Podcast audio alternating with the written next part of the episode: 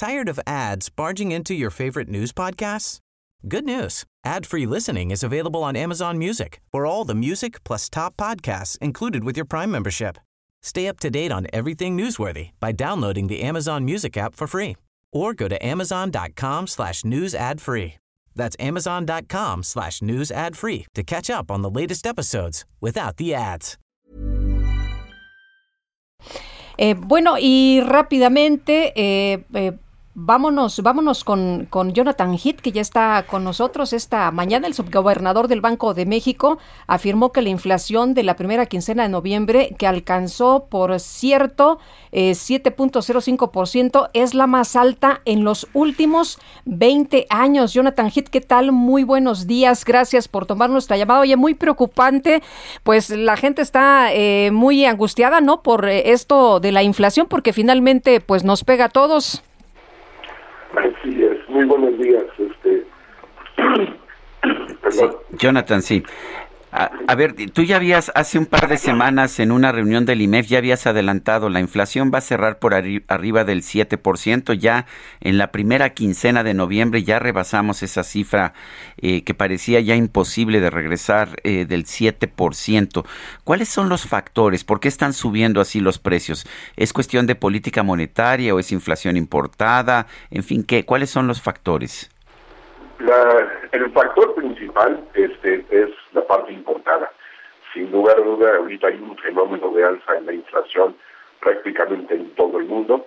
En el mes de octubre, cuando nosotros teníamos una inflación de 6.2 al consumidor y 8.6 al productor, Estados Unidos coincidió justamente en esas dos cifras con nosotros. Entonces realmente este, estamos importando una gran cantidad de inflación y esto se debe a la interrupción en las cadenas de producción, este, una baja en los suministros a nivel mundial, eh, toda una serie de, presiones globales. Claro, también aquí tenemos nuestros propios factores idiosincráticos que están ayudando a este proceso inflacionario. Pero definitivamente, pues es un, podríamos llamarle una burbuja pandémica este, que está ocasionando este fenómeno en todo el mundo.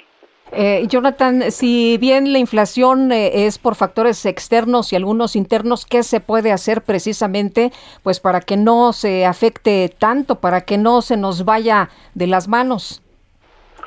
La política monetaria en este tipo de situaciones no es muy efectiva. Eh, cuando hay choques por el lado de la oferta, realmente no hay mucho que se puede hacer más que esperar a que se compone otra vez, este, que otra vez haya suficientes insumos, etcétera, y que solito se debe de componer.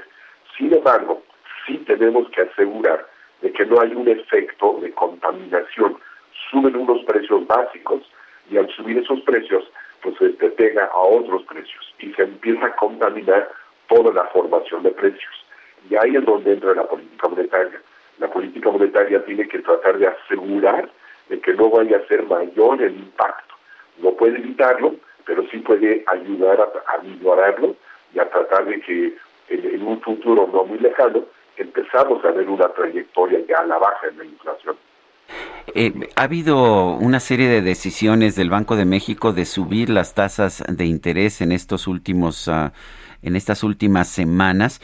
Eh, si, el, si la mayor parte de la inflación es importada, ¿tiene sentido subir las tasas de interés para frenar la inflación? Sí, en el sentido de que estamos justamente tratando de minimizar este efecto de contaminación. Estamos mandando el mensaje de que estamos preocupados, de que estamos haciendo algo y mandando el mensaje de que si bien la inflación debe de seguir subiendo en el muy corto plazo, yo estimo que llegará a su pico como por febrero, a partir ya de marzo deben empezar una trayectoria a la baja. Nosotros vamos a acompañar esa trayectoria y vamos a asegurar de que se materialice.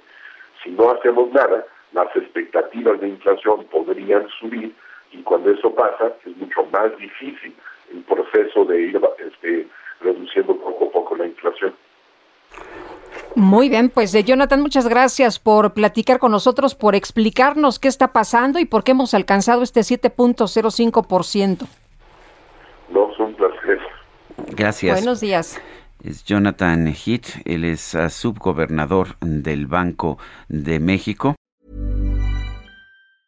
Tired of ads barging into your favorite news podcasts? Good news. Ad-free listening is available on Amazon Music. For all the music plus top podcasts included with your Prime membership. Stay up to date on everything newsworthy by downloading the Amazon Music app for free or go to amazon.com slash news ad free. That's amazon.com slash news ad free to catch up on the latest episodes without the ads.